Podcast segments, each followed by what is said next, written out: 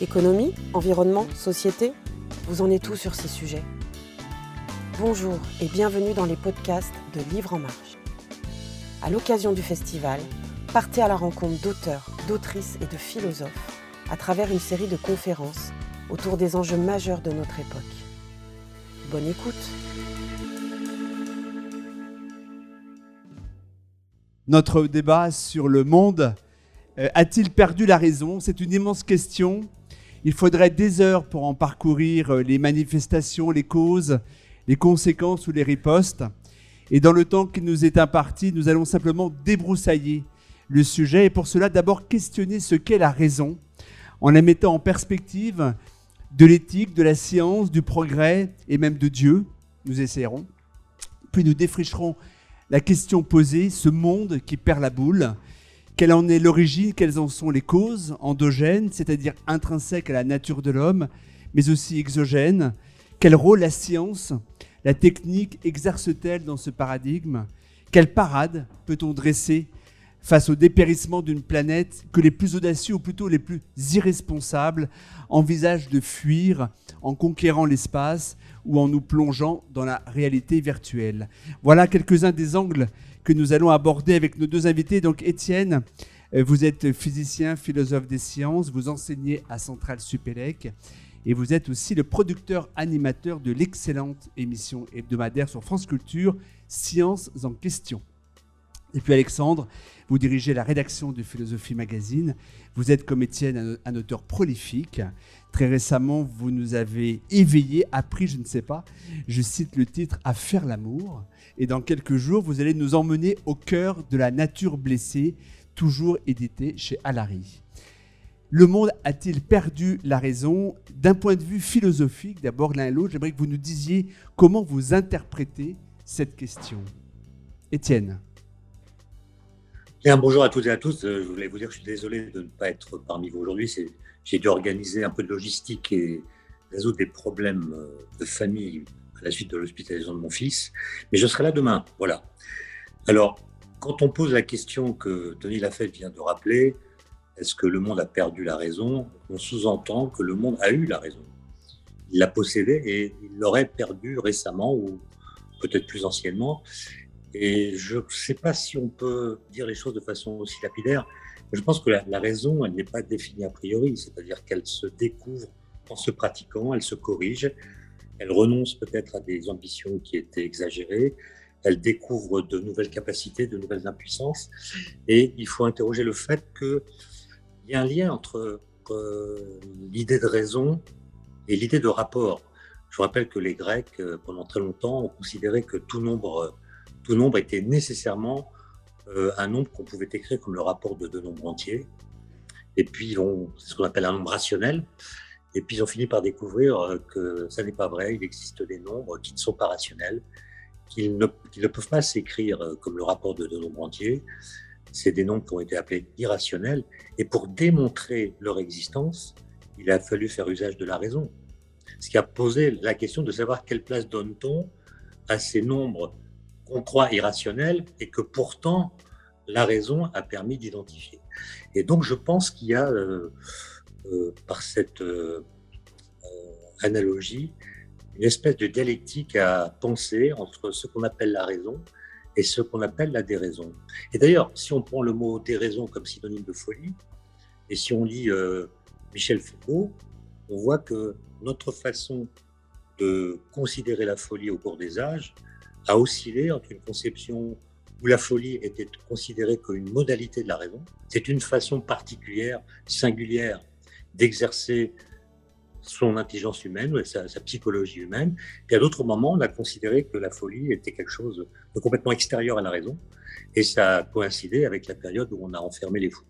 Et donc, je pense qu'il y, a, une, une tension entre les deux notions.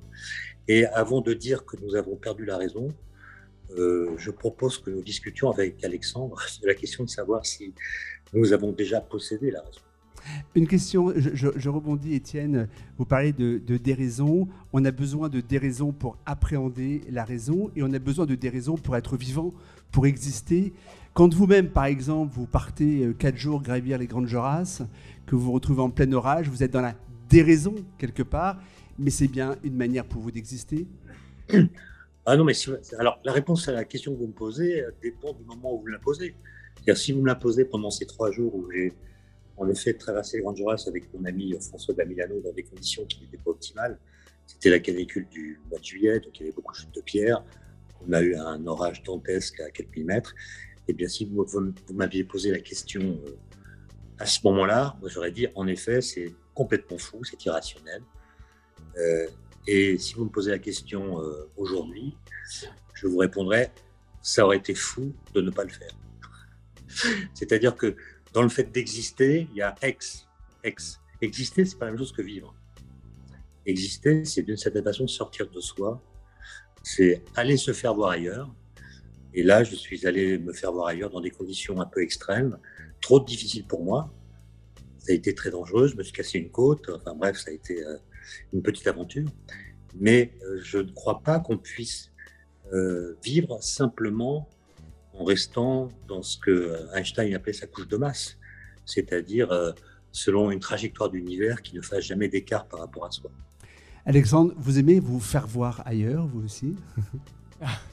Oula, alors, euh, je sais, oui, alors, euh, il y a plusieurs choses. Dans la question, moi, le monde a-t-il perdu la raison? J'entendais un petit peu euh, autre chose. En fait, j'entendais une inquiétude quant au projet même de la modernité, qui est une inquiétude qui me semble partagée aujourd'hui. Donc, avant de vous parler de moi, je voudrais peut-être juste essayer de cerner ce qui est en jeu dans, cette question. raison, raison, ça vient du latin ratio, qui veut dire calcul. Euh, par extension, la raison, utiliser sa raison, c'est utiliser sa conscience ou sa pensée selon certaines modalités organisées, ordonnées, méthodologiques. Et c'est vrai que pour nous autres modernes, il y a un texte fondateur, un texte important qui est le discours euh, de la méthode de Descartes qui paraît en 1637, dans lequel il y a euh, cette phrase qu'on peut entendre comme un slogan ou un mot d'ordre de, de notre modernité, qui est cette volonté de construire une philosophie pratique, autrement dit une science, une science expérimentale, pour se rendre comme maître et possesseur de la nature, la fameuse phrase de Descartes. Or, aujourd'hui, ce qu'on entend un peu partout à travers euh, l'inquiétude écologique, euh, euh, l'inquiétude vis-à-vis du réchauffement climatique, la mise en accusation du, gigantisme de nos techniques et de notre extractivisme, bien c'est une mise en accusation du projet cartésien originel. C'est ça. Donc on se dit, est-ce que dans cette raison triomphante, il n'y avait pas une déraison? C'est ce qu'on essaye de, débusquer. Il y a une inquiétude des modernes et on voit ici qu'il y a deux chemins qui se séparent certains vont avoir tendance à penser que notre problème aujourd'hui, ce n'est pas que nous avons euh, trop de science ou trop de techniques, c'est que nous n'en avons pas assez tout simplement. Euh, quand on pense à André Gortz, par exemple, qui est l'un des fondateurs de la pensée dite éco-socialiste, ben, André Gortz, lui, euh, il estimait que l'économie, telle qu'elle s'est fondée au 19e siècle, a modélisé la production de richesses avec deux facteurs principalement, le capital et le travail. L'économie a oublié la limitation des ressources naturelles et leur renouvellement, et que pour que l'économie soit rationnellement achevée, c'est-à-dire pour que ce soit intégralement une science, il faut non seulement qu'elle s'ouvre à l'écologie, mais qu'elle l'intègre totalement. Il ne peut pas y avoir d'économie achevée sans écologie, ou alors c'est pas une science, ça devient du lobbying. Donc certains pensent qu'il faut aller plus loin, qu'il faut plus de science et de techniques vis-à-vis -vis des défis contemporains comme le réchauffement climatique, et d'autres pensent au contraire qu'il faut s'inscrire dans une rupture par rapport au projet cartésien et peut-être euh, envisager d'autres modes de vie, des modes de vie qui seraient peut-être en communion avec la nature, qui seraient fondés sur de l'émotion, de la passion, de la croyance. On est à un point de bifurcation et moi, c'est ça que j'entendais dans la question. On va, on, va, y venir justement très vite, mais j'avais envie, dans un premier temps, de creuser un petit peu le thème de la raison, mais vous, vous, l'évoquez. Je veux bien répondre personnellement, mais euh, je ne veux, je veux, pas avoir l'air d'éluder l'aspect personnel, mais il me paraît moins important. Moi, je me reconnais beaucoup euh, euh, dans, dans la, la, phrase de, de, Baudelaire, dans, dans, des textes qu'il tenait à titre de journal intime. Baudelaire disait De la vaporisation et de la centralisation du moi, tout est là. Et je me reconnais tout à fait dans cette expression. La vaporisation, on voit bien ce que c'est. C'est le rêve, l'ivresse, euh, l'amour, euh, euh, le sport, toutes les formes d'extase. la vaporisation du moi, mais sa centralisation est aussi très importante, la capacité à se concentrer, à tenir un raisonnement. Donc, dans cette oscillation entre vaporisation et concentration du moi, il y a une manière de se tenir dans l'existence que je trouve euh, intéressante. J'aimerais vous faire réagir à une phrase, une recommandation. C'est celle euh, que Jean Kahn euh, confia à son fils Axel, Axel qui était sur cette scène il y a, 4 ans, qui lui confia donc cette recommandation juste avant de se suicider. Et il dit à Axel, sois raisonnable et humain. Sois raisonnable pour être humain. Et c'est cette phrase qui va sceller le cheminement éthique euh, euh, d'Axel pendant toute son existence.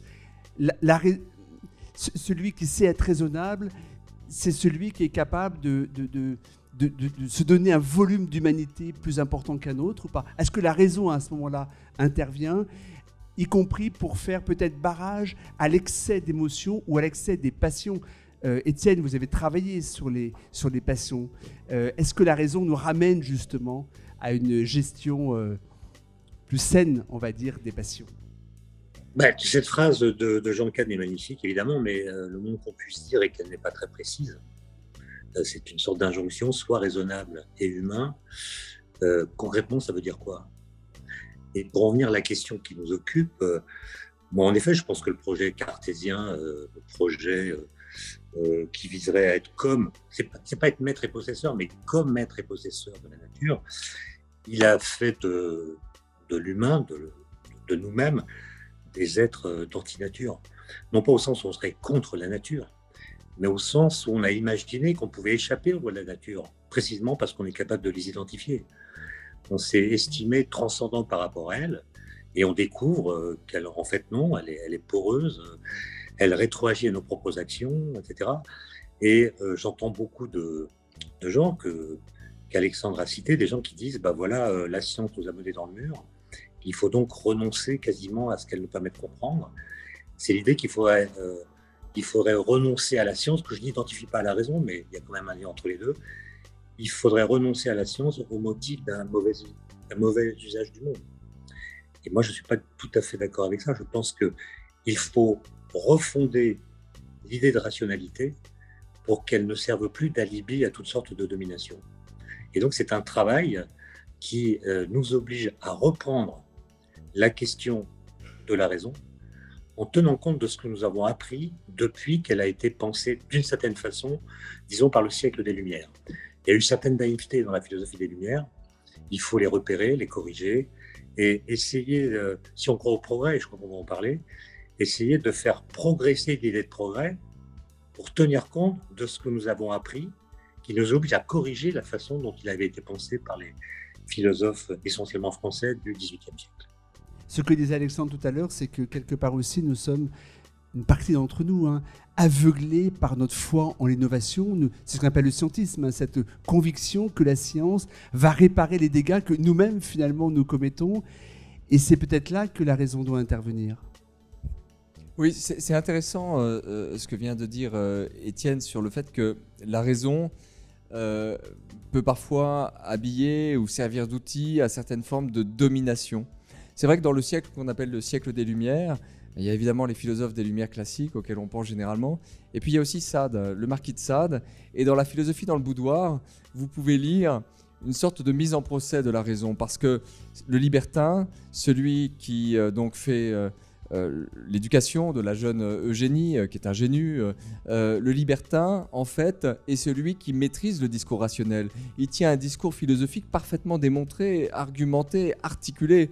Mais pourquoi faire? Bah pour, pour, précipiter dans le, dans, dans le vice et la fornication sa jeune élève, en fait pour la manipuler. Et là, on voit bien qu'il y a un certain usage du discours rationnel, du discours argumenté, du discours organisé, qui peut servir d'instrument à la domination. Et c'est ce qui arrive très souvent, on peut penser à la politique, c'est ce qui arrive très souvent dans l'univers du lobbying. On voit bien qu'il y a des dévoiements de certains discours rationnels et que du coup, il, faut, il faudrait être capable de séparer ce qui, dans la rationalité, participe d'un élan sincère vers le vrai, euh, le goût du vrai, et ce qui, dans la rationalité, euh, participe d'une maîtrise du discours et de l'argumentation qui me permet d'étendre mon règne sur les autres. Il y a les deux, sans doute, dans la rationalité. Quant à la notion de progrès, euh, sur laquelle vous m'interrogiez, moi je dirais simplement, que c'est une notion qui me paraît, dans un langage profane, traduire une autre notion qui est celle de providence, c'est-à-dire cette notion tout à fait étrange selon laquelle l'histoire devrait nous guider vers une sorte d'amélioration continue, euh, selon laquelle l'histoire devrait être linéaire et ascendante. Ça aurait beaucoup étonné les Grecs, qui croyaient plutôt à une histoire cyclique, à ce qu'ils appelaient la palingénésie, c'est-à-dire le retour cyclique des mêmes mots, des mêmes catastrophes, des mêmes désastres. C'est comme ça que les Grecs envisageaient l'histoire. Envisageaient l'histoire. Nous, modernes, nous sommes les héritiers sur un mode profane et laïque de la croyance en la euh, providence. Nous l'appelons le progrès. Moi, je me méfie un petit peu des soubassements euh, euh, religieux de la notion de progrès. Je me contenterai plutôt de dire que quand une découverte scientifique est faite ou une technique acquise, elle crée un effet de cliquet dans l'histoire. Il n'existera pas d'humanité sans la bombe atomique. Il n'existera pas d'humanité non connectée. Ça veut dire quoi? Ça veut dire que là où en politique, une démocratie peut devenir une dictature et une dictature une démocratie, il y a de la réversibilité. La technologie et la science amènent de l'irréversible dans l'histoire. Étienne, que, que pensez-vous de ce que nous dit Alexandre? Comment vous. Alors, est-ce qu'il y a un monde un jour sans bombe atomique? Euh, Bon, la bombe atomique, pour être fabriquée, suppose qu'on ait de l'énergie. Pareil pour le fait d'être connecté, il n'est pas certain, on en parle beaucoup, qu'on ait toujours autant d'énergie qu'on en a aujourd'hui. L'énergie se conserve, hein, elle ne peut pas être produite à partir de rien. Donc, euh, la question des ressources en énergie est justement l'une de celles qui font que on ne peut plus avoir la même naïveté qu'au moment des Lumières où les ressources étaient considérées comme infinies. Moi, je pense que la, la nouveauté, c'est qu'on a compris que la science qui certes produit des connaissances qui peuvent être révolutionnaires, produit aussi de l'incertitude. C'est-à-dire que la science ne nous dit pas ce que nous devons faire des possibilités nouvelles qu'elle nous donne. Et, il y a eu un temps où on faisait tout ce qu'on pouvait parce que c'était au nom du progrès que la science euh, devait être notre guide, elle était le moteur de l'idée de progrès. Aujourd'hui, on aimerait bien pouvoir euh, discuter de façon démocratique du type de compagnonnage qu'on souhaite avoir avec les nouvelles technologies, par exemple. Et ça, on n'y arrive pas vraiment. On, voit très bien que les débats publics sur ces questions peinent à être organisés et quand ils le sont, ils deviennent assez vite des, fiascos. Enfin, ça marche pas bien. On n'a pas trouvé la, clé pour discuter de ce que nous voulons en termes d'application des sciences. Et plutôt que de réfléchir à cette question, d'ailleurs, on met en doute la valeur de vérité des résultats scientifiques. On a au, lieu de s'interroger sur ce qu'on peut faire des nouvelles technologies, on préfère douter de ce que la science nous enseigne. Et donc, euh, en réponse à la question posée, moi je dirais que je suis ni scientiste ni, ni relativiste. C'est-à-dire que je pense que la science ne permet de répondre qu'aux questions scientifiques, c'est-à-dire des questions très très spéciales. Euh, Michel Serres expliquait que la science n'est pas du tout euh, un programme qui vise à traiter des problèmes généraux la science ne traite que des problèmes pour lesquels les méthodologies qu'elle met en place sont pertinentes. Euh, donc, elle, traite finalement assez peu de questions. Euh, donc, euh, on ne peut pas être scientiste de ce point de vue-là. On ne peut pas être non plus relativiste au sens où je pense que les relativistes sont des gens qui souvent confondent la science et la recherche. La science, c'est vraiment, à mes yeux, en tout cas, un corpus de connaissances qui constituent les bonnes réponses à des questions bien posées et qu'on ne peut contester qu'avec des arguments scientifiques. Étienne, euh, euh, quelle, est votre, pardon, quelle est votre définition du progrès lorsque vous le coiffez d'une majuscule? Qu'est-ce qui le distingue du progrès avec un petit p Alors, c'est n'est pas la mienne, hein, il suffit de lire les, les grands anciens. Je pense que le progrès avec un grand P, c'est l'idée qu'on peut relativiser le négatif. C'est-à-dire que ce qui ne va pas dans une société, un être humain, une entreprise, une structure, un comportement, une machine, et ce sur quoi on peut travailler pour le faire sortir de sa négativité. Donc croire au progrès, c'est penser que le négatif est le ferment du meilleur. Et donc l'idée même de progrès, elle suppose qu'on sache d'emblée faire la distinction entre le bien et le mal. Et on sait bien que cette distinction est problématique, notamment par le XXe siècle, qui nous a appris que beaucoup de gens ont fait le mal nom du bien. Quand on a une idée trop précise du bien, on a tendance à faire le mal pour que le bien arrive.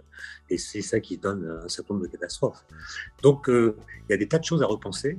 Mais moi, je, pense que plutôt que de liquider le mot progrès auquel il ne faut donner qu'une, non pas une majuscule, mais une minuscule, il faut le retravailler sans cesse. C'est-à-dire que l'innovation, euh, dont on parle beaucoup, le mot innovation a même remplacé le mot progrès dans les discours publics, L'innovation, elle s'appuie sur l'état critique du présent.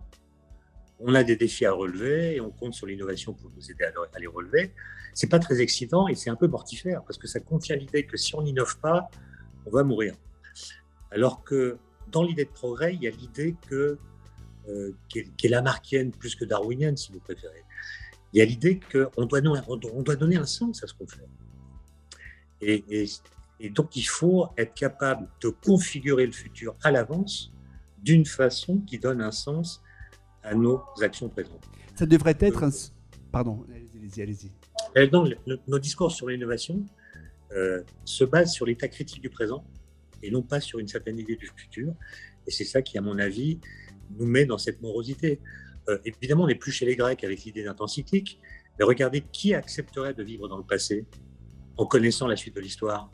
Personne ne supporterait euh, de passer directement de 2022 à n'importe quelle période du passé, parce qu'il ne supporterait pas, s'il est une femme, de ne pas avoir le droit de vote. Moi, en 1927, année qui me passionne pour des raisons d'histoire de, la physique, si je devais aller chez le dentiste en 1927, je n'en aurais pas le courage. Enfin, si, si je n'avais connu que cette période-ci, j'en aurais le courage. Mais venant de 2022 et sachant qu'on peut aller chez le dentiste sans trop souffrir, je n'aurais pas le courage d'aller chez le dentiste en 1927. Et on voit bien qu'il n'y a aucune impatience du futur. Personne n'est pressé d'être en 2050. Alors que ma génération a, vécu son adolescence avec une certaine impatience de l'an 2000 qu'on avait configuré euh, pour nous euh, de façon tellement attractive qu'on était pressé de s'y rendre. Mais on a également quand même parfois le, la tendance à fantasmer le passé finalement. Moi, j'ai, moi, la seule chose que je regrette du passé, c'est que j'y étais plus jeune. Pour le reste, j'ai aucun regret. Alexandre, le progrès, c'est un. On peut imaginer aussi que ce, puisse être un, sujet de démocratie passionnant. Ça pourrait être un sujet pour nous tous, pour toute la communauté, de réfléchir ensemble euh, et, de creuser ce sujet-là. Or, finalement, c'est totalement absent des grands débats euh, publics et des grands débats démocratiques. Oui, moi, je, vous avoue que ce n'est pas une notion euh, à laquelle je, me réfère beaucoup. Ce que je comprends dans le discours d'Étienne, c'est que dans cette notion, non seulement j'entends la providence, mais j'entends que c'est une notion de métaphysique. En fait, c'est une notion qui nous amène à convoquer des entités comme le, bien et le mal. c'est une notion très englobante. Le progrès est mis au singulier. Or, euh, ce qui a été donné, ce sont des exemples de progrès précis. Euh, je, pense qu'il y a des progrès tout à fait situés. Euh, les, les, anesthésiants, par exemple, oui, c'est un progrès. Chez le dentiste, incroyable. le droit de vote pour les femmes, c'est évidemment un progrès. Est-ce qu'on peut, en quelque sorte, subsumer ou englober ou raconter l'histoire du monde sous la catégorie ou le concept unique du progrès? Ça me paraît assez, assez problématique. Mais on vient de toucher autre chose, c'est la question de notre appétit ou pas pour l'avenir, de, euh, de la manière dont nous parvenons à configurer l'avenir. Et ça, ça me semble assez euh, important. Enfin, moi, j'appartiens à une génération où justement le, mot progrès n'évoque peut-être pas grand-chose. Il paraît même un peu attaché à des époques euh, scientistes ou positivistes ou un peu au passé comme catégorie de, pensée. Par contre, il y a une véritable difficulté pour ma génération en 2022 à configurer un avenir désirable. Euh, étant donné que euh, nous vivons dans un moment de civilisation où euh, on a des perspectives qui sont des perspectives qui peuvent paraître effrayantes, et c'est vrai que le réchauffement climatique en est une, l'extinction massive des espèces en est une. Quand on vous dit que 40% des vertébrés terrestres sont morts, c'est l'indice planète vivante de WWF, au cours des 40 dernières années, vous vous dites, mais alors, quand je vois 4 animaux sauvages dans la nature, si ça se poursuit, dans 40 ans, il n'y en aura plus qu'un. Donc ça veut dire que, en fait, j'ai du mal à configurer un avenir désirable parce que je me dis qu'il y a des dynamiques euh, écologiques, mais pas seulement, peut-être aussi des dynamiques politiques. Euh, c'est vrai que la progression des autoritarismes, par exemple, depuis quelques années, la, guerre en Ukraine ne participe pas d'une facilité à se projeter dans l'avenir. Donc, moi, je trouve ce moment intéressant et plutôt que de s'en remettre à une vision très large, euh, volontariste euh, du progrès, je me dis, mais est-ce qu'on ne pourrait pas, Anna Arendt a un très beau mot, elle dit, s'installer dans la brèche du présent C'est-à-dire essayer de penser une nouvelle série d'actions à partir de l'inconfort du présent pas en utilisant cette vieille recette qui était le, progrès tel que les positivistes l'avaient conçu et qui effectivement a fédéré les forces de l'Europe à une certaine époque et qui a eu des défauts, l'hégémonie de l'Europe sur le monde, l'impérialisme, etc. Mais peut-être, à partir de la brèche ou de l'inconfort du présent, est-ce que nous pouvons entamer engager des actions nouvelles, de nouvelles manières d'être? Étienne, comment vos, sur, ce que dit Alexandre, vos travaux, je pense notamment à vos travaux sur le temps et vos travaux sur le vrai, est-ce qu'il nous éclaire un petit peu sur les enjeux dont parle, euh, dont parle Alexandre et notamment aussi peut-être pour retrouver de la confiance, parce qu'on ne peut pas imaginer s'investir dans l'avenir, dans les grands chantiers de notre finitude aussi, si on n'a pas confiance? Alors ma réponse à, votre question, Denis, c'est plutôt non. C'est-à-dire que mes travaux sur le temps, c'était euh, très naïvement l'ambition de, faire cesser une forme d'incohérence dans les discours qui portent sur le temps. Euh, mon intérêt pour la question a démarré quand j'étais en classe de terminale. J'entendais euh, mon professeur de philosophie nous parler du temps. J'entendais ma professeure de physique, notre professeur de physique parler du temps. Et je me posais bêtement la question, est-ce que les deux parlent de la même chose? Et il me semblait que non. Et du coup, euh, je me demandais pourquoi c'était le même mot. Et ensuite, je me suis dit, bah, si c'est la même chose, est-ce qu'ils en disent les mêmes choses? Et à l'évidence, ils n'en parlaient pas de la même façon. Et donc, j'ai travaillé plutôt pour essayer d'imaginer ce que diraient les équations de la physique si elles pouvaient parler à propos du temps. Qu'est-ce qu'elles diraient du temps si elles pouvaient parler? Évidemment, ça m'a amené à, traiter avec des collègues beaucoup de questions intéressantes sur les fondements de la physique, euh, etc. Mais je ne crois pas que ça touche la question que vous avez posée, de celle de savoir si, vers quel monde on va. Mais Alexandre, il a parlé de, de monde désirable.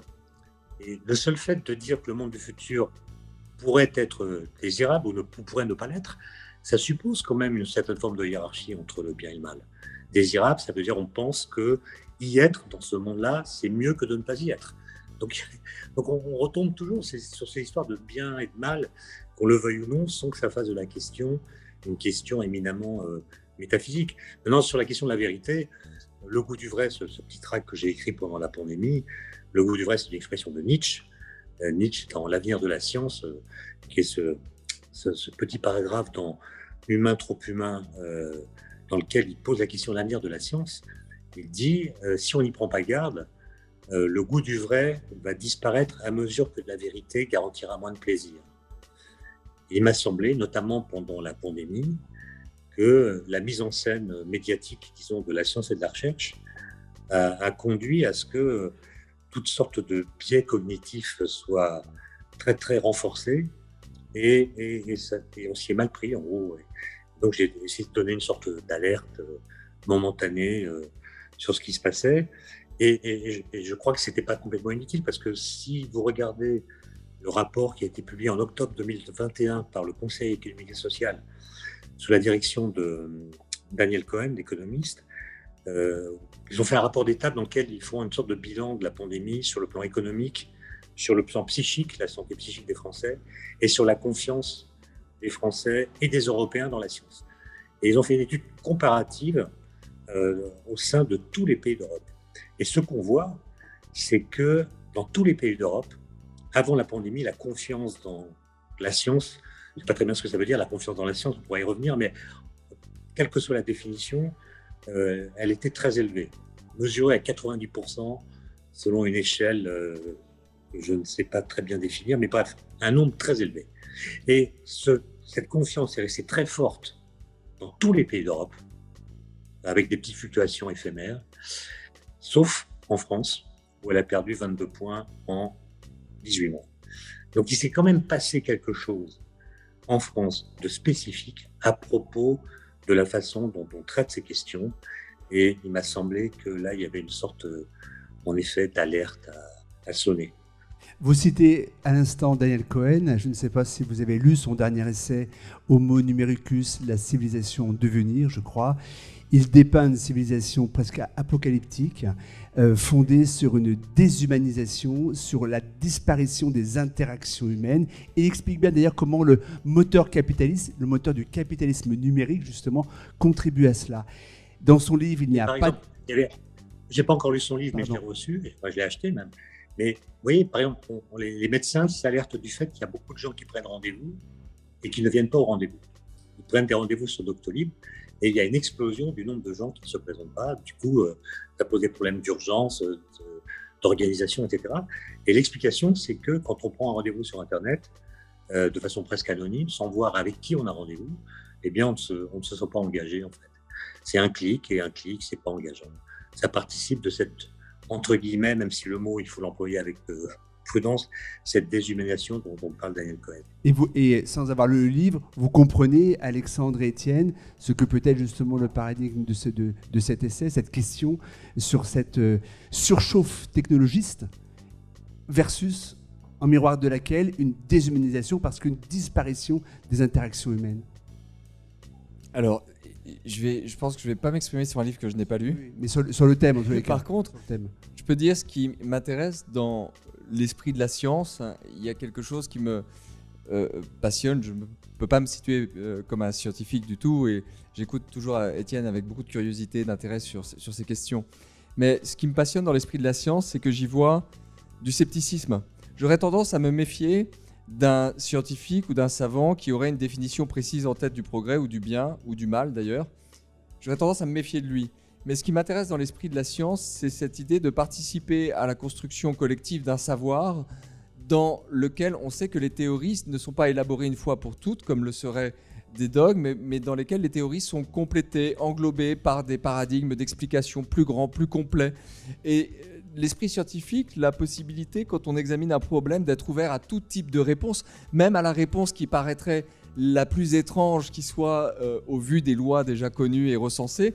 En physique, il y a eu un certain nombre de moments de crise comme ça où il a fallu remettre en, cause les lois sur lesquelles on s'appuyait jusque-là.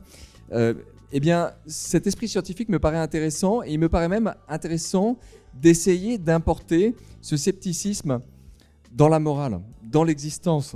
C'est-à-dire que euh, on parlait tout à l'heure, est-ce qu'il faut avoir confiance? Est-ce qu'il faut être volontariste? Est-ce qu'il faut même être humain? Je ne sais pas, mais la position que j'esquissais très rapidement, celle d'Arendt qui dit vous voyez, alors la technique. En fait, on va pouvoir dire du mal de la technique. Dominique, il faut payer. Hein. non, non. il faut payer. Voilà. La technique finit toujours par nous trahir. Non. Euh, en tout cas, c'est drôle de parler du scepticisme à ce moment-là. Mais en tout cas, ce qui me paraît intéressant, et j'espère qu'Étienne va pouvoir se reconnecter pour engager la conversation, mais ce qui me paraît intéressant dans la posture sceptique, c'est que un sceptique est quelqu'un, euh, non pas qui doute, mais qui reste dans un état d'ouverture. Et cette ouverture est propice à la fois à l'observation du présent, je parlais de cette phrase d'Arendt, se tenir dans la brèche du présent, c'est un état euh, intellectuel qui est propice à l'expérimentation, c'est un État qui ne ferme pas les possibles. Euh, et c'est un État qui, à mon avis, est tout à fait en lien avec la dynamique même du vivant, qui est donc du côté du désir en quelque sorte. Et je reviens à ma notion de désir. Donc j'ai posé ces, choses très rapidement, mais en gros, plutôt que, d'en appeler à davantage de conviction et de fermeté et de volontarisme et de progrès, pourquoi ne pas euh, accueillir ce moment sceptique dans lequel nous sommes pour remettre en question nos vieux dogmes et essayer de vivre autrement? Quelle place dans ce monde désirable dont vous parlez tout à l'heure, quelle place accordez-vous à la poésie? Alors, et, pardonnez-moi pour compléter, est-ce qu'il n'est pas aujourd'hui particulièrement difficile, peut-être plus qu'hier pour le coup, face à l'ensemble des pollutions visuelles, sonores, olfactives, la pression du temps, la hâte, l'ultra-technologisme, est-ce qu'il n'est pas particulièrement difficile aujourd'hui de se rendre disponible à la poésie? Alors, je vais essayer de vous répondre avec les, moyens que, que, je possède. Les questions sont très larges. Moi, j'ai écrit un, un, essai qui s'appelle Comment vivre lorsqu'on ne croit en rien, qui essaye d'aborder la question de la pensée sceptique. Et dans cet essai, je donne quatre conseils qui sont, en gros, qui, pour moi, sont un, un les quatre remèdes pour mener une vie sceptique. Et dans ces quatre conseils, il y en a un qui est admire autant que tu le peux les apparences de ce monde. Pourquoi? Parce que si vous êtes dans cette position sceptique, euh, ça veut dire que vous considérez qu'il n'y a ni dogme, ni Dieu, ni clé d'explication extérieure au monde qui pourrait prévaloir pour comprendre ce que nous faisons là. Vous considérez qu'il y a une sorte de mystère ineffable et irréductible dans notre présence sur Terre. Mais alors, qu'est-ce qui reste? Bah, Il reste la beauté du ciel étoilé, il reste la beauté de la musique, il reste euh, l'émotion artistique. C'est-à-dire que admirer les apparences, la philosophie sceptique nous reconduit à une forme de superficialité. C'est-à-dire que pour un sceptique, ce qui est encore le plus digne d'admiration, c'est ce, qui va être de l'ordre du sensible quasiment. C'est ce qui va euh, permettre justement cette émotion esthétique. En, début de semaine, je, faisais un dialogue, euh, un débat avec votre confrère Charles Pépin sur la beauté. Il disait être disponible à la beauté, c'est pouvoir habiter le monde. C'est une définition que vous vous pourriez faire vôtre? Oui, tout à fait. Euh, tout à fait. Euh, admirer les apparences de ce monde, c'est euh, se donner la possibilité. Je suis vraiment inquiet sur le tour que prend cette conférence, mais bon, je vais faire comme si de rien n'était. Un sceptique doit habiter dans la brèche du présent, je disais. Donc, donc admirer les apparences de ce monde, c'est aussi se mettre en lien. J'ai l'impression de passer du coq à l'âne, mais se mettre en lien avec la question de la beauté de la nature et du non-humain, de ce qui nous entoure. Moi, je me suis beaucoup intéressé à cette question. Alors, c'est vrai qu'on est en train de quitter un peu la physique, mais après avoir euh, euh, écrit, travaillé sur le scepticisme en me disant, mais finalement, un, des conseils de vie principaux qu'on pourrait donner, c'est de prendre le temps d'admirer la beauté du monde. Je me suis dit, mais finalement, qu'est-ce qu'on entend par là? Pourquoi on a de l'admiration, par exemple, pour le ciel étoilé Pourquoi l'être humain est dans ce rapport esthétique avec ce ciel étoilé qui ne sert à rien? Il n'y a pas de rapport utilitaire possible. C'est-à-dire que les étoiles, on ne va ni les décrocher, ni les manger. Euh, je sais pourquoi j'apprécie ou je suis ému euh, devant l'œuvre d'art. Euh, ce qui se passe quand je suis vis-à-vis de l'œuvre d'art, par exemple, je vois une toile de Van Gogh, je suis touché, je suis ému, j'écoute une musique de Mozart. Eh Bien, j'admire à la fois la virtuosité, la maîtrise technique de l'artiste, mais euh, au-delà de sa maîtrise technique ou de sa virtuosité, j'admire, euh, enfin, je participe d'une conversation entre humains. L'art me situe dans une conversation entre humains. Ce qui est intéressant dans l'observation de la beauté du ciel étoilé, euh, du coucher de soleil, mais pour prendre un spectacle beaucoup plus accessible, simplement d'un peu de vent dans les feuillages, ce qui est intéressant, c'est que là, c'est du non-humain. C'est-à-dire que je ne suis plus dans la conversation humaine et pourtant ça me parle. Il y a des paysages que je vais trouver joyeux et d'autres que je vais trouver tristes. Euh, Qu'est-ce qui se joue là? Si je crois en Dieu, le problème est résolu. Il n'y a rien de tellement mystérieux là-dessus. Je veux dire, mais tout simplement, la nature et l'univers qui m'entoure est lui-même une œuvre d'art. Une œuvre d'art, un artefact construit par un être omniscient, omnipotent, donc par Dieu lui-même. Donc je réponds à ma question. Mais si jamais euh, je n'ai pas cette croyance, alors là, je plonge dans un état tout à fait intéressant, c'est-à-dire que l'expérience esthétique, c'est pour moi l'expérience d'un mystère. C'est précisément l'expérience, pour se raccorder à notre thème principal, d'une certaine limitation de la raison, d'une certaine limitation de la puissance de comprendre qui est en l'homme. Comment la raison s'accorde-t-elle d'ailleurs avec l'existence de Dieu? Alors, j'essaye de garder. une- Est-ce que le propos, mon propos est à peu près cohérent après- jusque-là? Après, on, passe, on passera à la nature. La raison, la nature après. Ça m'intéressait d'a- d'avoir votre point de vue là-dessus. La raison est l'existence de Dieu. La question, en fait, est une question qui a passionné toute l'époque de la scolastique, où les esprits les plus cultivés essayaient de démontrer l'existence de Dieu. Il y a des démonstrations nombreuses de l'existence de Dieu. L'une des premières démonstrations, et la preuve de Saint Anselme, c'est que l'idée de Dieu est tellement grande qu'elle inclut le fait que Dieu existe. C'est-à-dire qu'il manquerait quelque chose à l'idée de Dieu si Dieu n'existait pas. Euh, Il y a une variation sur cette preuve de Saint Anselme qui est produite par Descartes dans le discours de la méthode et dans les méditations métaphysiques, où il dit que l'idée de Dieu est tellement grande qu'elle n'a pu être placée en moi que par Dieu lui-même. Euh, je résume, mais en fait, on voit tous les plus grands esprits s'échiner à produire des démonstrations rationnelles de l'existence de Dieu, jusqu'à une crise dans l'esprit européen profonde qui est amenée par la critique de la raison pure de Kant, où Kant s'intéresse sur les limites de aux limites de l'exercice de la raison et euh, à la fin d'une assez longue démonstration, mais très convaincante, montre que Dieu ne peut pas faire, l'existence de Dieu ne peut pas faire l'objet d'une preuve. À ce moment-là, ce qui est de, de l'ordre de la foi procède d'un saut. Euh, c'est cette idée du saut de la foi, on la trouve chez les romantiques, on la trouve par exemple chez le romantique Kierkegaard, c'est donc cette idée que vous pouvez être scientifique ou non scientifique, là n'est pas la question. Pour rallier la foi, il va falloir à un moment donné opérer un saut. Donc vous voyez cette disjonction entre l'univers de la rationalité et l'univers de la, de, la religion, elle me paraît intéressante. Elle permet d'ailleurs à la foi, enfin à la religion et à la science de faire leur travail chacune de leur côté. Elle définit des domaines d'application euh, des ordres de discours. Et donc, elle me paraît précieuse, cette distinction. Hello Étienne, tu nous as Et je retrouvé. suis de retour. Ah, super. Je sais pas ce qui s'est passé. Je Alors- perdu. Une question, Étienne, j'aimerais que tu puisses nous dire, toi, on, évoquait à l'instant avec Alexandre le rapport à la beauté et le rapport à la poésie. Comment notre disposition à la poésie, notre disposition à la beauté nous permettent peut-être justement de regarder demain, de mieux regarder demain. Quand toi, tu es par exemple... sûr, mais avant de répondre à ta question, euh, Denis, euh, permets-moi un petit commentaire sur le scepticisme dont parlait Alexandre. Il se trouve que ces deux derniers jours, euh, j'étais au Havre, avec Cédric Villani d'ailleurs, pour un colloque sur la culture scientifique qui s'intitulait Sur les épaules des géants. Et beaucoup de scientifiques qui étaient là ont insisté pour dire euh, oui, un scientifique, c'est quelqu'un qui doute en permanence, etc.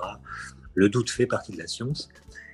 Et je pense qu'en disant cela, euh, on se tire une balle dans le pied. C'est-à-dire que pourquoi écouterait-on les scientifiques si ce sont des gens qui disent euh, on, ne sait rien?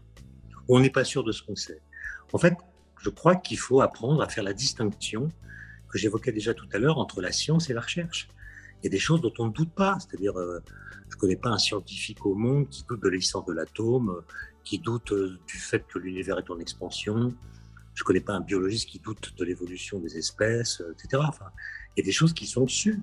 Par contre, ces connaissances euh, qu'on ne peut critiquer qu'avec des arguments scientifiques, elles posent des questions dont nous savons que nous n'en connaissons pas les réponses. Et donc le doute qui est le moteur de la recherche, c'est un doute qui est basé sur la connaissance. C'est-à-dire, c'est un doute qui vient du fait que nous savons que nous ne savons pas. C'est donc pas le doute euh, des ignares, c'est pas un scepticisme généralisé. Et, je pense que euh, voilà, on ne doit pas trop céder à cette pente qui est déjà bien entamée d'ailleurs et, qui me semble rend complètement inaudible le discours de la science parce qu'il est perdu dans une espèce de, marée d'opinions, de, commentaires euh, qui empêchent de faire la distinction entre ce qui est su et les questions qu'on se pose. Voilà, je voulais juste te dire ça. Bien sûr. Maintenant, la poésie, euh, la poésie euh, et la beauté. la poésie, la beauté. moi, je lis beaucoup de poésie. pourquoi? Parce que ça produit des résonances. Voilà, ça produit des, des résonances. comme tu le sais peut-être, comme vous le savez peut-être, moi je suis plutôt sensible à la peinture et, il me semble que l'art et la science, c'est vraiment deux choses complètement distinctes. Et une fois qu'on les a séparées, alors un, dialogue devient possible. Par exemple, il y a des, tableaux euh, que je regarde, que je trouve beaux, mais que je lis peut-être avec un biais qui vient de, de la physique. Et pour en avoir discuté parfois avec les auteurs de ces tableaux, je pense à Romano Palca ou à Gilbert Garcin, qui sont deux artistes qui m'ont inspiré, je les ai rencontrés. Et, eux n'avaient pas du tout la même lecture, c'est-à-dire que je voyais dans leurs tableaux, sur l'espace et le temps, pour ne rien vous cacher, des choses qu'eux-mêmes n'avaient pas conscience d'y avoir mis. Et ça donnait une discussion évidemment absolument passionnante. Et donc je pense que la beauté, euh, qu'il faut distinguer de la vérité, contrairement à ce que Platon avait imaginé, euh, c'est une source euh, d'émerveillement et d'inspiration. Paul Dirac, ce physicien, père fondateur de la mécanique quantique qui a prédit l'existence de l'antimatière, euh, était très sensible à la beauté des équations. Ce qu'il appelait la beauté des équations, ce n'était pas le fait qu'elles soient jolies à regarder, c'est le fait qu'elles obéissent à beaucoup d'invariances. On leur fait subir des, des, transformations et elles restent les mêmes, elles sont résistantes, disons, à toutes sortes d'invariances. Et pour lui, c'était le fait qu'elles aient beaucoup de symétrie, l'indice qu'elles étaient belles. Et il disait aussi, les, mais les équations sont plus intelligentes que nous.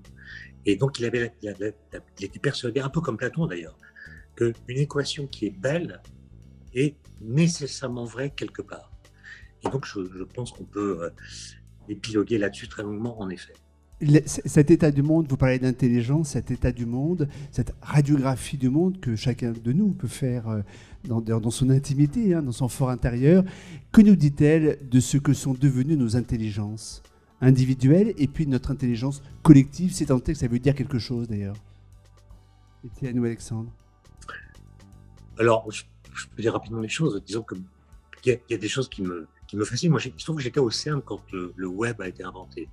Le web, le www, a été inventé par des ingénieurs du CERN qui voulaient trouver un moyen de transmettre les données recueillies par les détecteurs de particules à tous les laboratoires du monde, quel que soit leur système informatique. Il s'agissait de propager dans l'espace des nombres, des, résultats d'expérience, sans avoir à s'occuper des particularités informatiques de tel ou tel destinataire.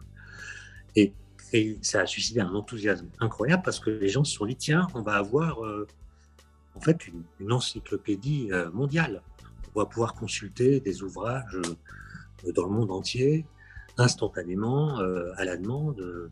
et donc, on va pouvoir distribuer les connaissances dans le monde. Michel Serres, par exemple, a été enthousiasmé au début. Et puis on se rend compte que c'est pas du tout aussi simple et que Internet sert à beaucoup d'autres choses, bonnes ou mauvaises.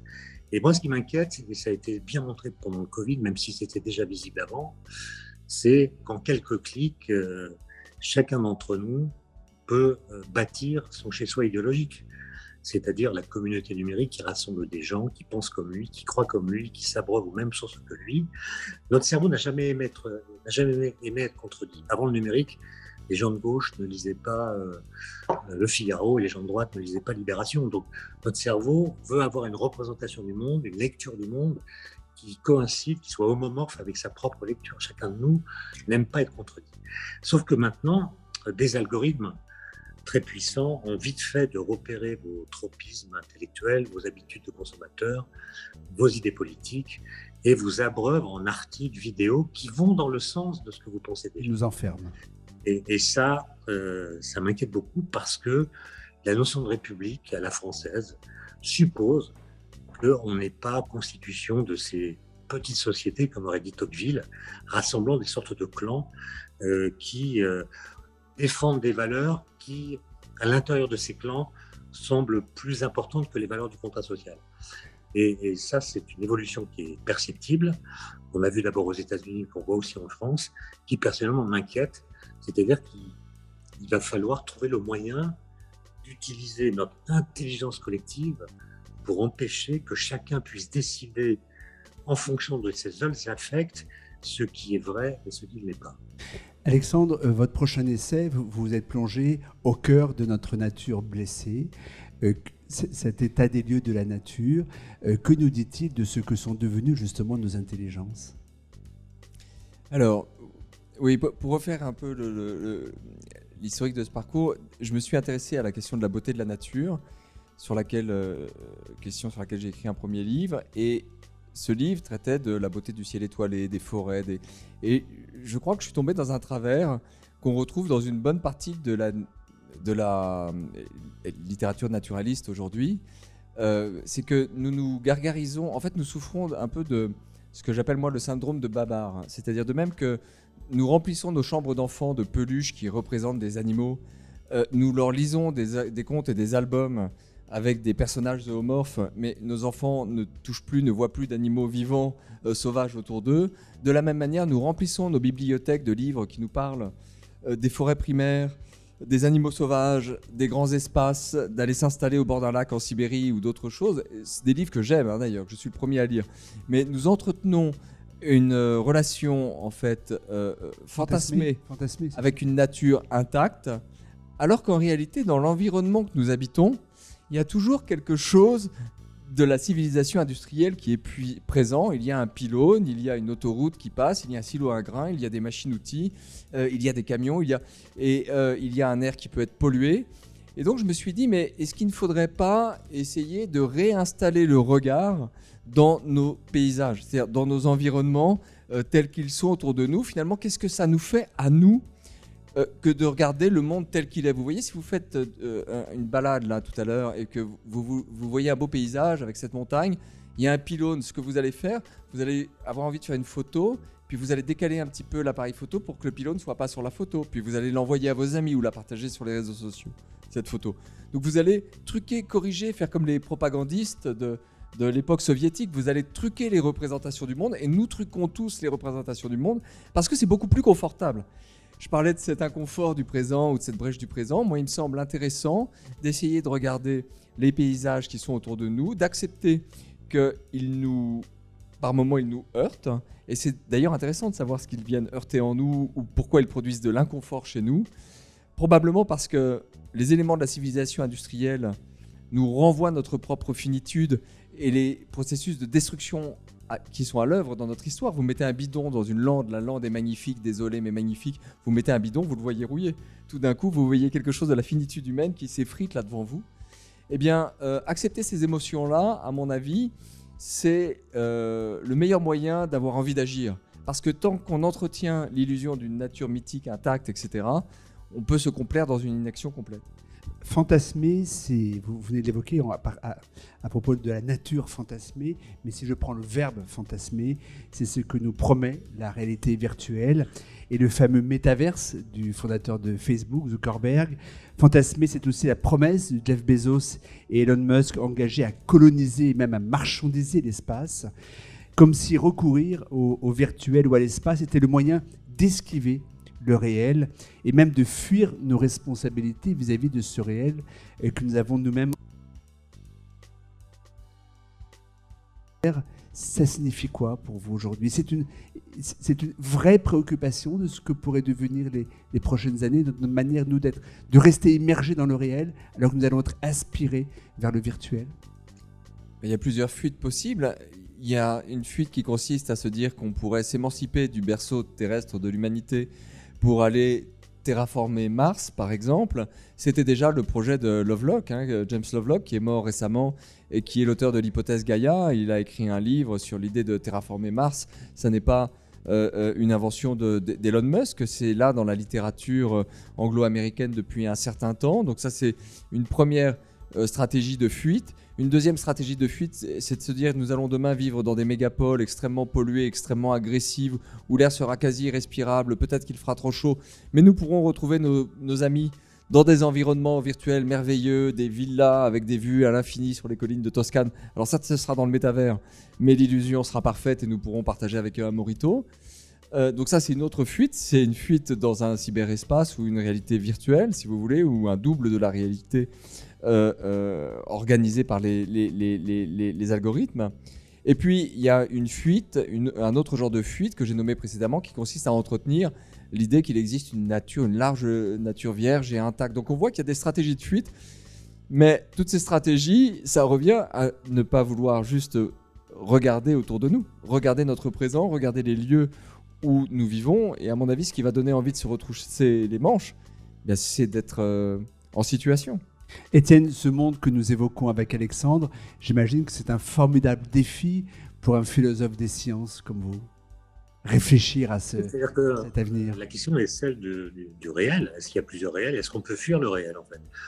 Euh, Je ne sais pas si pendant la coupure euh, qui nous a séparés, vous avez parlé de Clément Rosset, mais c'est un auteur que, j'aime beaucoup, que, Alexandre euh, a connu lui aussi. Et cette idée que le, réel est, est, idiot, il est, il est total et unifié, on ne peut pas le dédoubler. C'est une idée qui euh, nous invite en effet à ne pas nous raconter d'histoire.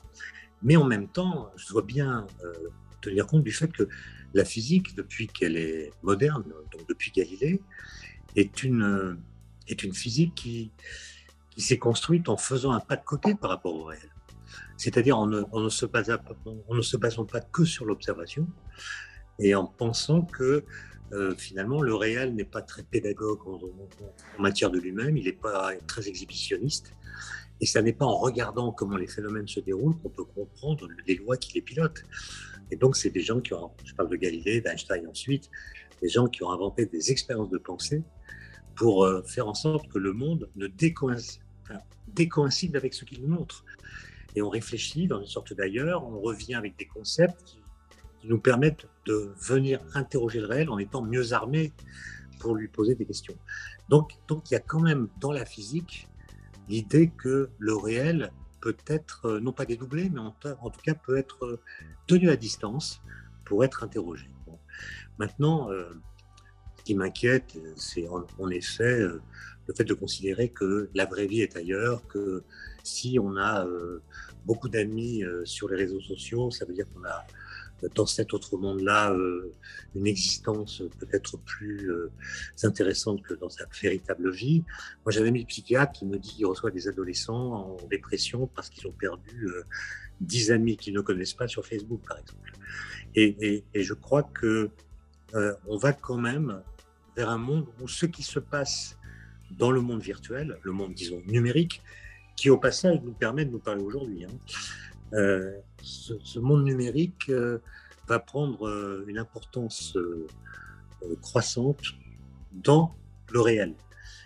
Peut-être avez-vous suivi cette histoire de chorizo pendant, l'été, une histoire qui m'a complètement dépassé. J'ai fait un canular et pour des raisons que je ne parviens pas à comprendre, ce canular a fait florès dans le monde entier et beaucoup d'articles dans des langues que je ne comprends pas, en chinois, en, tchétchène, en russe, euh, etc., ont, commenté ce canular. Je ne sais pas ce qu'ils en ont dit, mais c'est comme si ce qui se passait dans les réseaux sociaux devenait plus important que l'actualité qui se passait dans monde réel, notamment que la guerre en Ukraine.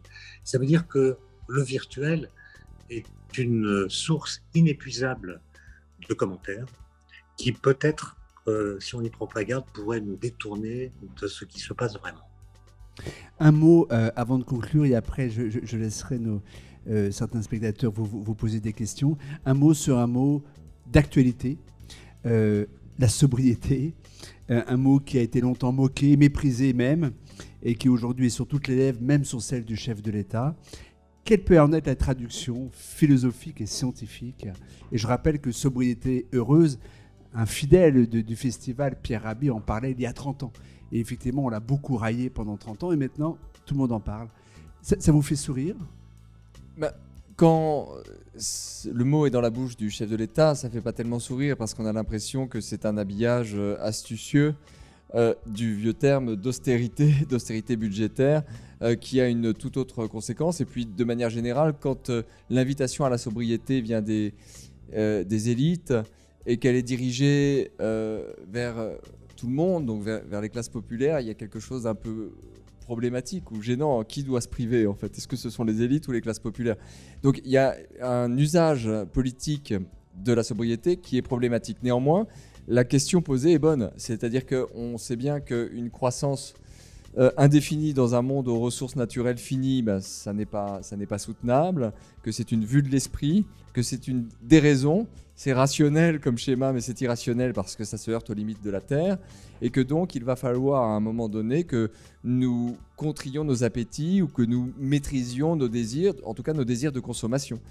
Et là, je dirais qu'il y a une sorte de conversion, une question importante. J'ai l'impression que nous sommes dans une civilisation où nous avons tous appris à l'autodiscipline, nous sommes tous capables de faire énormément d'efforts, mais ces efforts sont toujours récompensés en argent, en bons repas, en médailles sportives, en, récompenses égoïstes, personnelles. Dans le cas de la sobriété, de la sobriété écologique telle que l'entendait Rabi plutôt que Macron, euh, on voit bien qu'on nous demande de l'autodiscipline, de renoncer à certaines choses qui nous feraient plaisir, exactement comme on va demander à quelqu'un qui est en classe prépa de peut-être de renoncer à faire du roller ou du sport pour, pour bachoter, pour avoir un bon diplôme.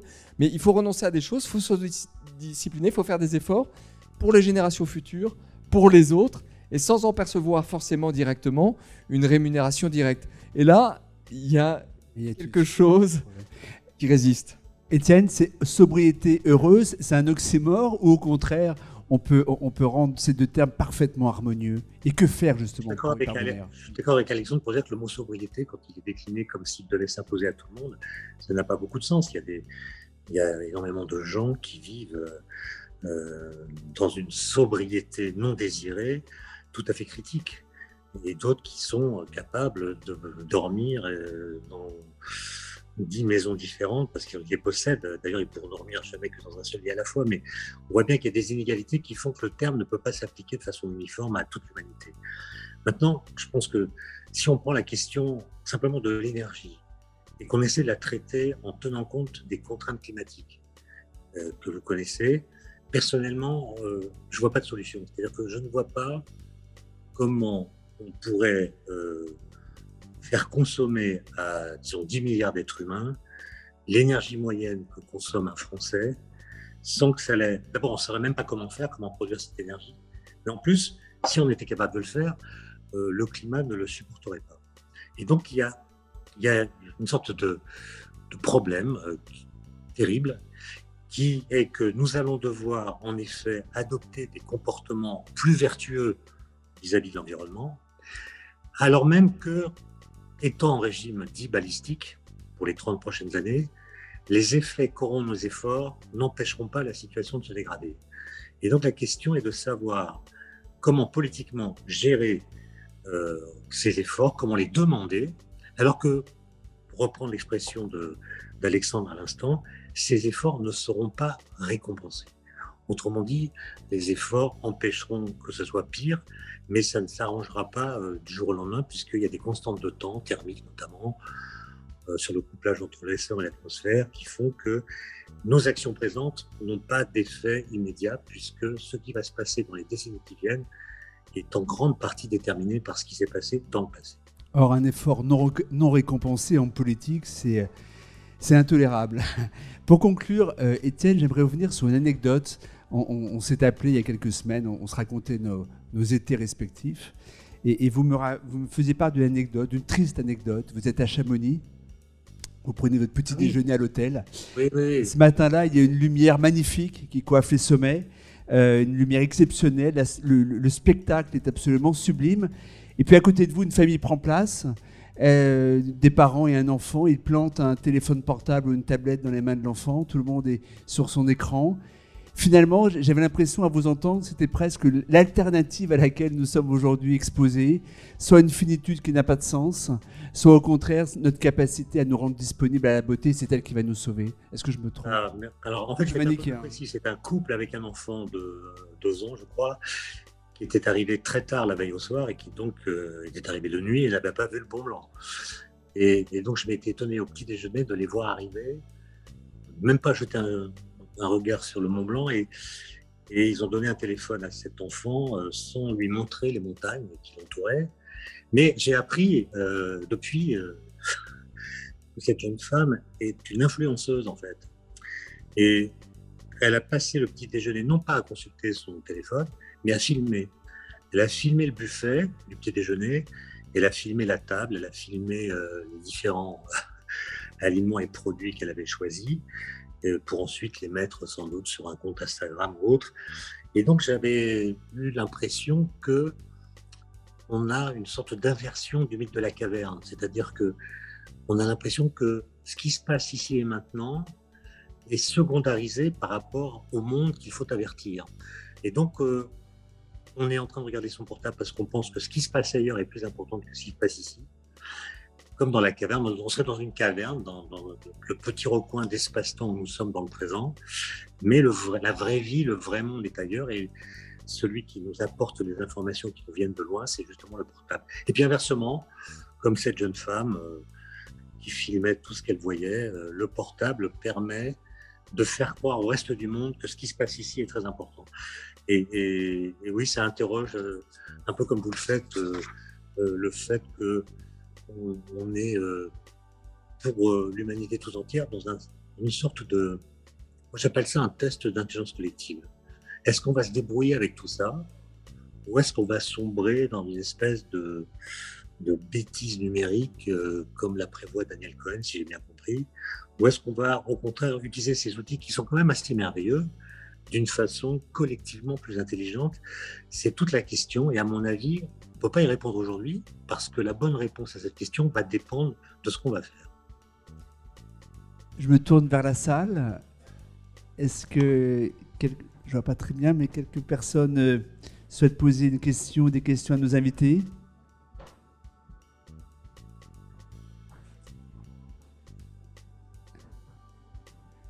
Oui. D'abord, merci pour toutes ces profondes réflexions. Euh, je voudrais relever un petit peu quelque chose qui m'a dérangé, une espèce d'amalgame, Alexandre, entre euh, la notion de... Euh, comment Non, avant la privation, pardon. Sobriété Sobriété, merci. Cette sobriété doit-elle impliquer, comme vous l'avez un petit peu amalgamé, j'ai trouvé, privation? Je pense que non.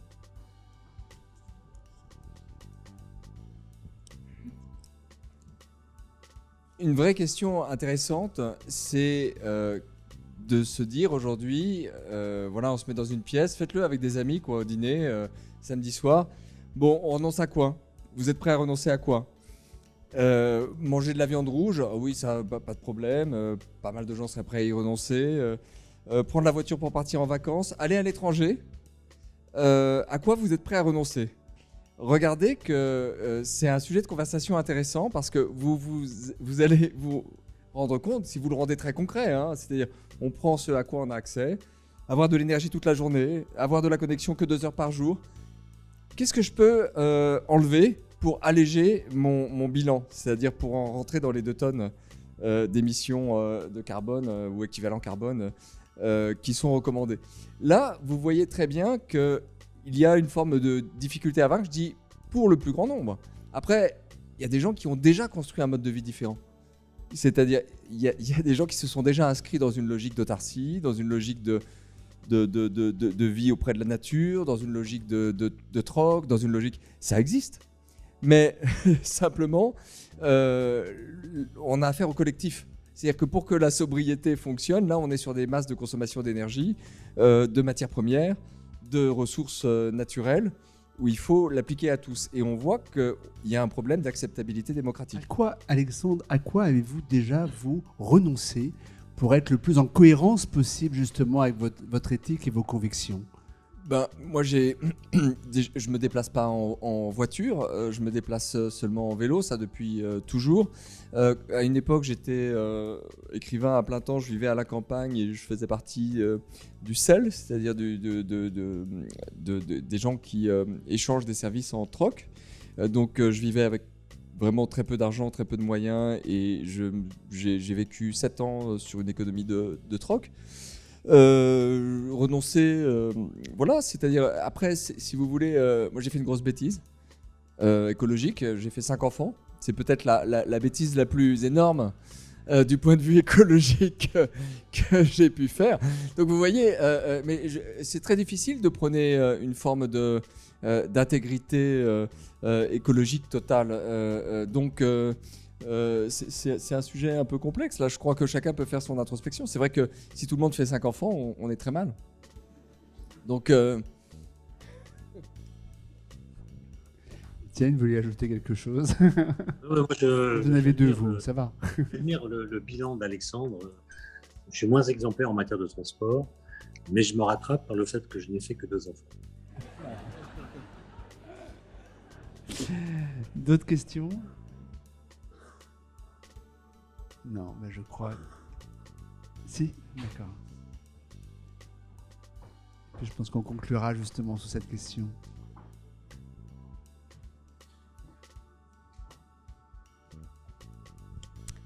Moi, j'ai une question par rapport à la fuite. On parle de l'espace et on parle de fuite, une fuite de la réalité. Mais on parlait tout à l'heure du progrès. Je dirais pas progrès, je dirais une évolution. En parlant à nos enfants d'une fuite de la réalité, est-ce qu'on ne fait pas naître un sentiment de peur, d'insécurité dans le monde où on vit aujourd'hui?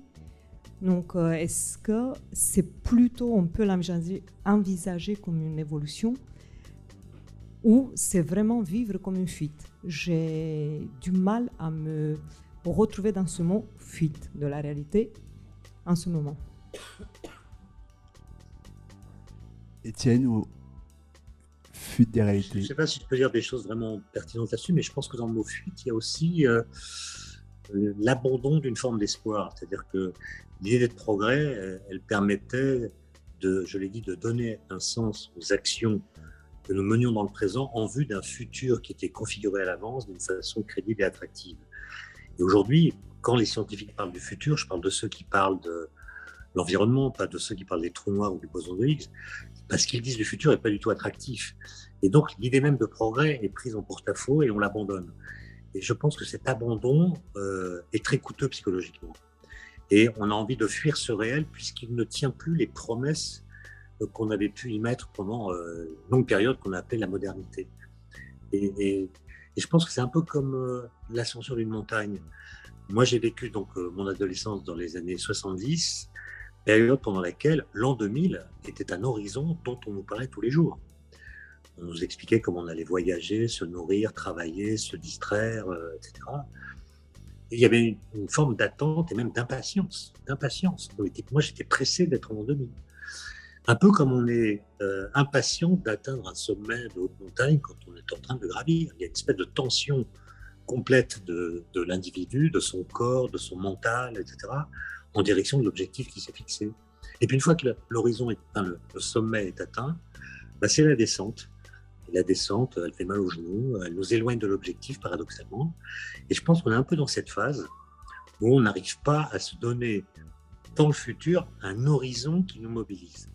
Et ça donne euh, une forme d'anxiété euh, euh, que certains appellent l'éco-anxiété quand on se concentre sur les effets perceptibles du changement climatique, par exemple. Mais d'une façon générale, le fait que nous n'ayons pas de projet à long terme, à mon avis, engendre une espèce d'insatisfaction par rapport au présent et une méfiance à l'égard du futur qui, du coup, est presque en lévitation politique, en lévitation intellectuelle.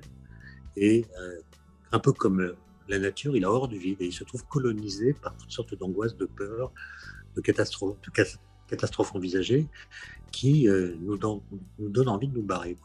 Le problème, c'est qu'il n'y a pas d'ailleurs.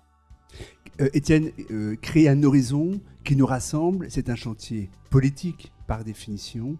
on peut espérer qu'un jour, des élus, des démocrates, euh, des acteurs de la vie publique, du débat public, euh, comme notre ami Cédric Vellani, par exemple, euh, et concours lui-même, puissent nous aider à dessiner ce fameux horizon qui nous rassemble et qui nous donne cette perspective de s'engager collectivement Mais est-ce que c'est pas le débat de demain, ça? Je sais pas là demain. J'anticipe. Alexandre Je ne sais pas si. en fait, le, progrès, on a dit que c'était un, petit peu métaphysique, mais il y a aussi une autre euh, image qui nous vient de la culture religieuse, c'est l'image de l'apocalypse ou de la catastrophe, ou de la fin du monde, ou de la fin de l'humanité, comme s'il y aurait un jour J. En fait, la crise écologique a déjà commencé, nous sommes dedans. Nous savons ce que c'est. Il y a eu des incendies cet été. Euh, c'est pas un événement à venir. C'est nous sommes en train de la vivre et euh, la manière, à mon avis, pertinent de l'affronter, c'est de se dire que chaque génération euh, dans l'humanité se retrouve confrontée à son défi. Euh, je veux dire que, imaginez la génération qui a affronté euh, ceux qui ont connu la Deuxième Guerre mondiale, puis ceux qui ont dû prendre en main la reconstruction dans l'après-guerre. Enfin, je veux dire que chaque génération a en quelque sorte son chantier ou son défi à affronter. Ce qui rend la vie digne d'être vécue et la politique d'être faite, c'est peut-être précisément l'existence d'un chantier ou d'une zone de préoccupation. Nous avons aujourd'hui ce, souci écologique qui est fondé. Euh, nous pouvons le regarder en face. C'est même une condition pour s'y attaquer. C'est un chantier. On n'a pas besoin de mobiliser ni l'apocalypse ni le progrès. On a, on, a en fait un problème qui est là sous nos yeux. C'est pas l'avenir, il, il est là sous nos yeux, c'est le présent on peut s'y attaquer. Euh. La philosophie du réel, du présent. Merci infiniment, Étienne et, Alexandre, pour euh, ce débat et de nous avoir éclairé sur ce monde qui perd la boule. Merci à vous. Vous avez aimé cet épisode? Vous aussi essaimez la matière à penser en la partageant autour de vous. Pour en savoir plus, rendez-vous sur notre site internet livreenmarche.com. À bientôt